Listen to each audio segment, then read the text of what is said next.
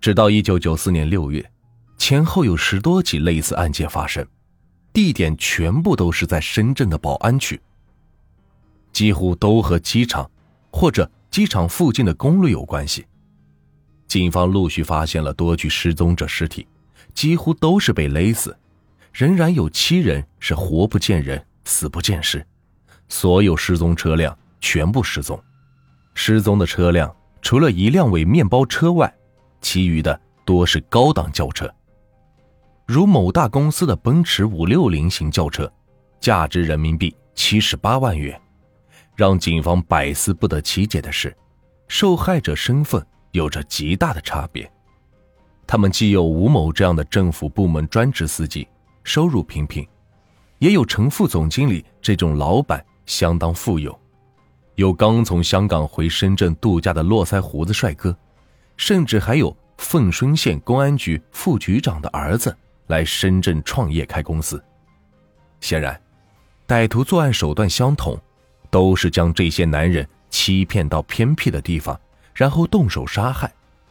之前杀害出租车司机张某等三人，可能是歹徒假装花钱打车，这还容易理解。这余下的这十几人均不是运营车辆，还颇多有钱人、有身份的人，根本是不可能私自去拉客人。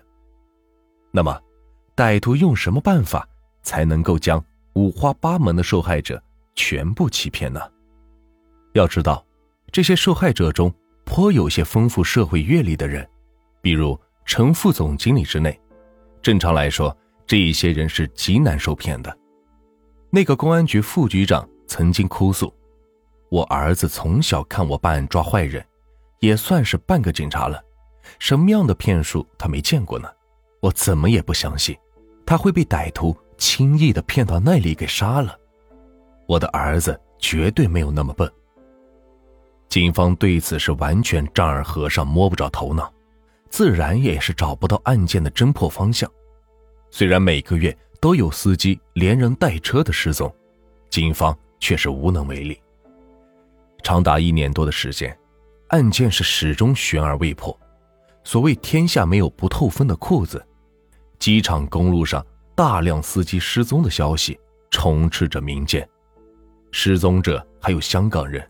案件也在香港是上了报纸头条，机场公路来往的司机们自发的警惕了起来。就在一个多月内，先后有两个司机报警，他们说，在机场附近，一个打扮妖艳性感的年轻女孩搭车，让她上车以后，该女孩自称是小姐，对他们是百般挑逗，让他们去自己的按摩院接受色情服务。这两个司机。都听过失踪案件，断然是拒绝。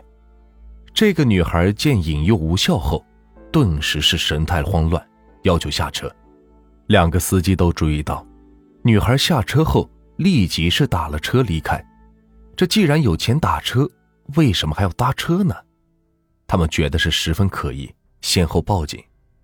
至此，警方才开始恍然大悟，歹徒很可能。是利用女孩色诱司机，女人的身体是最原始的武器，也最有效。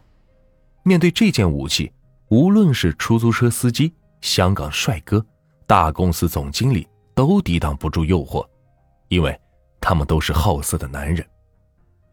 就在警方终于明白歹徒作案手段，开始紧急侦破之时，又有重大突破。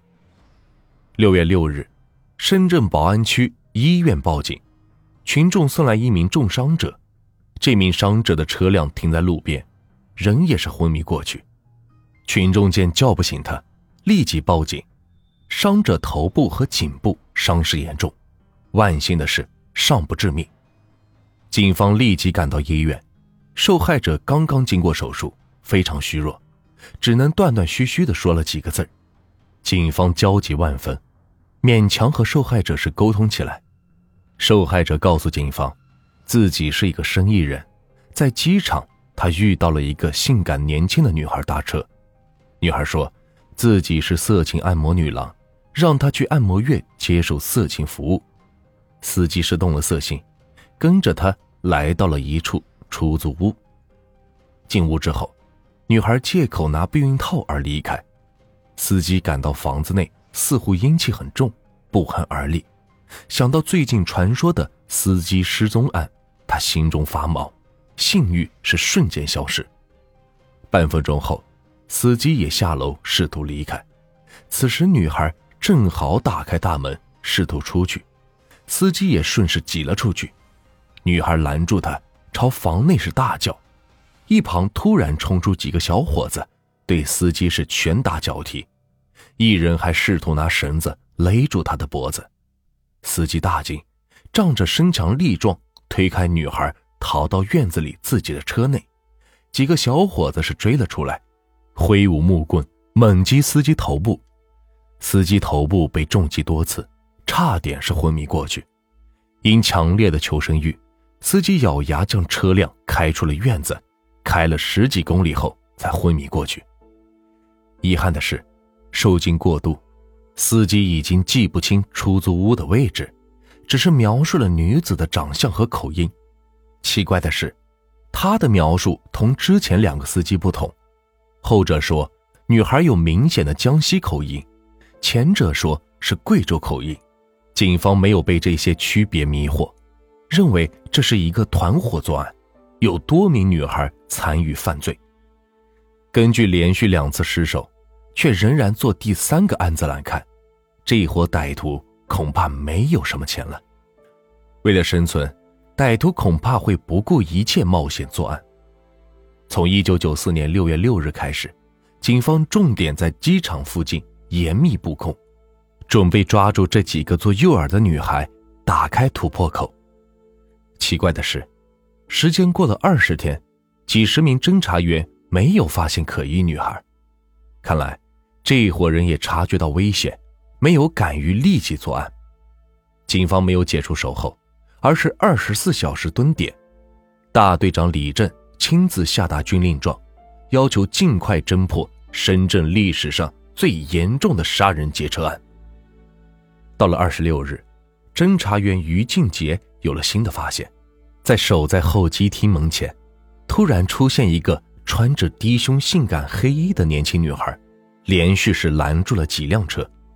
如果是试图打车离开机场，他应该拦出租车。女孩拦的却都是私家车，且全部都是好车。于静杰悄悄地摸到近处，发现这个打扮妖艳的女孩同两名司机的描述很相像。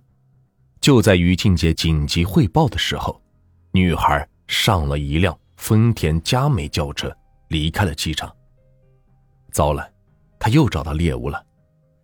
在警察眼皮底下，如果让这个司机被杀，那就是深圳警察最大的耻辱。